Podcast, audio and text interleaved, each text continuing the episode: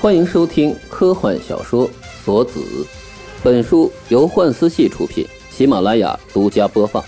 查看连载小说，请登录幻思系空间。荆棘鸟，作者荆棘鸟，责任编辑秋去去、马里奥，监制非我非非我。第八集，艾琳的手摸了个空，什么？她大睁的灰色眼睛里。映出了一头飘扬着红发，那样热烈的颜色，从发根自发梢一点点变淡变亮，直至发梢已经变成了橘红色，那便是这个进化人标志性的特征。就像十一号的白发，火红的卷发宛如荆棘里的玫瑰。被称作伊芙琳的进化人把玩着手里的匕首，勾起的嘴角，微笑的看着艾琳。哼，难道说你在找这个吗？他手腕一偏一甩，手里的匕首脱手射向了艾琳。艾琳一个侧身闪开，再回头，伊芙琳站在屋顶的边缘，一点足，再见了。等等，艾琳抬手想去抓那个人飞扬的衣角。等一下，二 T 四零一。哦，不行，我还有任务呢，小特等执行官。抿嘴一笑，伊芙琳并起了两根手指，在额角上一点，算是行了个礼。随后便向后倒下，下方是几十米的高空。下落的伊芙琳伸手在腰间一拍，一道钢丝射了出去。末端的金属机关扎进了一处墙壁后分开固定。钢丝带着伊芙琳在空中一个弧形转向，火红的影子渐渐远去。艾琳，艾琳，怎么回事？格森在通讯器里大叫着。通讯器里传来一个女生的轻笑：“呵呵。”准备好供奉你们的鲜血了吗，猎物？下去查看吧。等了大概有五分钟那么久，艾伦下达了命令。跟随着他的还有约莫三十个人的队伍，从护垒后面走了出来，上前查看倒在地上一动不动的白化虫。红外线温度探测，目标体温已降至七度，无生命活动迹象。给我。艾伦从身边士兵的手里拿过了一把枪。端起来，对着倒在地上的十一号开了两枪，没反应。他抬起手挥了挥，所有的枪口都对准了地上的白化虫。开枪！他打出手势，然而身后一片死寂，没有意料里的枪声。是，什么？艾伦噌的回头，呵呵呵呵呵，一声轻笑。三十几名士兵都发现自己的关节仿佛和螳螂一样，由钢铁和螺丝制造的一般。坚硬的动了起来，将枪管竖起，抵在自己的下巴上。这，这怎么回事？三十几名士兵的眼睛里，焦点的光亮逐渐暗淡，仿佛被催眠了一般。他们的脸上毫无任何对死亡恐惧的表情，只是机械的遵照着通过某种形式发出的指令。一只白嫩的手调皮的比了一个开枪的手势，噗。砰的一声枪响，在惊愕而无法做出任何动作的艾伦面前，三十几朵雪花接连炸开，接着是参差连接的尸体扑倒在地的声音。艾伦张着嘴，只能发出断断续续的声音，一句完整的话也说不出来。只剩下你了呀！一片烟尘与迷雾里，一个扎着。歪马尾、金发碧眼的女孩出现在空区的入口，歪了歪头，嗓音甜美：“死吧！”呃，艾伦手里抓着枪，却感觉自己在一瞬间身体僵硬了，手也慢慢的移动起来。他咬紧牙关，努力打开不像是自己手的五指，手里的枪啪嗒落地。女孩蹙起了眉毛：“真是不听话的大人。”都说让你死了呀！一双柔嫩的小手抬了起来，食指缓缓收紧。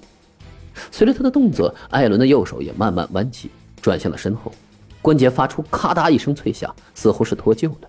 他忍着痛，咬着牙，汗如雨下。精神类专精，UC 二零七，诺亚，诺亚出动了。格森又是一拳砸在桌子上，该死！难道最后还是赢不了吗？这么多物资，这么多人员伤亡，从安定区一直追到封锁区，居然……怎么这么难搞啊？女孩秀气的眉头也皱了起来，双手的动作越来越慢，仿佛在与无形的东西做着拉锯。哼，伊芙琳，我拉不动他。一个火红的身影掠空而来，抱着女孩扑倒在一旁的地上，一梭子子弹射了一个空。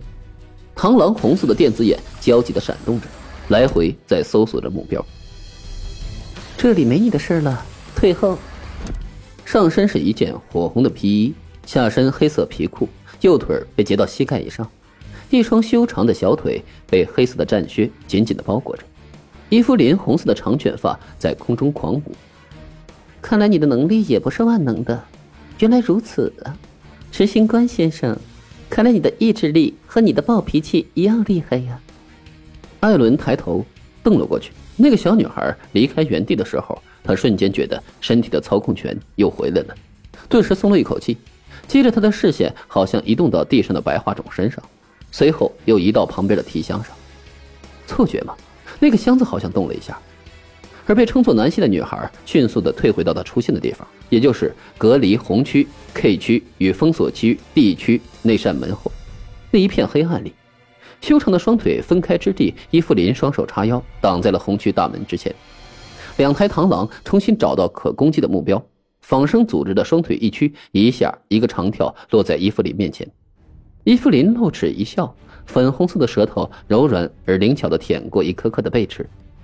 他的手扶上了右侧大腿皮带上绑着的一根根银色的金属短管，将它抽了出来，握在了手里。螳螂的电子眼随即锁定了那根短管，三角形的头部疑惑不定的转动着，试图分析出其中的构造。想知道吗？伊芙琳拿着那根短管在螳螂面前摇晃一下，于是红色的电子眼重新锁定到他脸上。好吧，那就告诉你。话音刚落，电子眼的监控视野变得一片漆黑，一台螳螂忽然失去了控制一般的抽搐起来，在原地，头部的位置电火花四射，而在原地消失的伊芙琳则出现在他身后，手里的短管两端流出了如水的光华，这水银一般的液体金属在空气里迅速凝固成一个固体，并在这柄长杆武器的一端形成了一枚水滴形的枪头。伊芙琳手握着这杆银色长枪，耍了个枪花，原地掠起，机枪子弹撕裂他了之前踏足的地面，而他轻巧落地，随后便朝着艾伦的方向疾跑而来。好可怕的女人呢！显示屏前的格森咽了一口口水，身侧悬浮在半空的蓝色屏幕上，则是一旁技术人员飞快列出的目标资料。他侧头飞快的扫了一眼。等一下，这个女人的眼睛明明是拥有六十四对锁子的进化人，战斗却没有变色，难道说她连锁子的能力都没打算要使用吗？掩护队长！被刚才那一幕惊呆的第一队队员立刻组织了队员以及剩下的联邦士兵开枪进行反击，而那个箱子，艾伦当机立断朝白化种身旁的那个皮箱扑了过去。然而，指尖与提箱在丝毫之间一擦而过，他扑了个空，一只触手卷起了提箱，将它高高扬起，随后一甩一放，将提箱扔向了伊芙琳。完美的传球！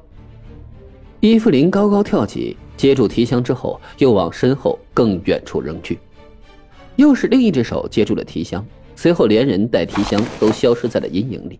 伊芙琳回头敬了个礼。麻烦你了，邮差先生。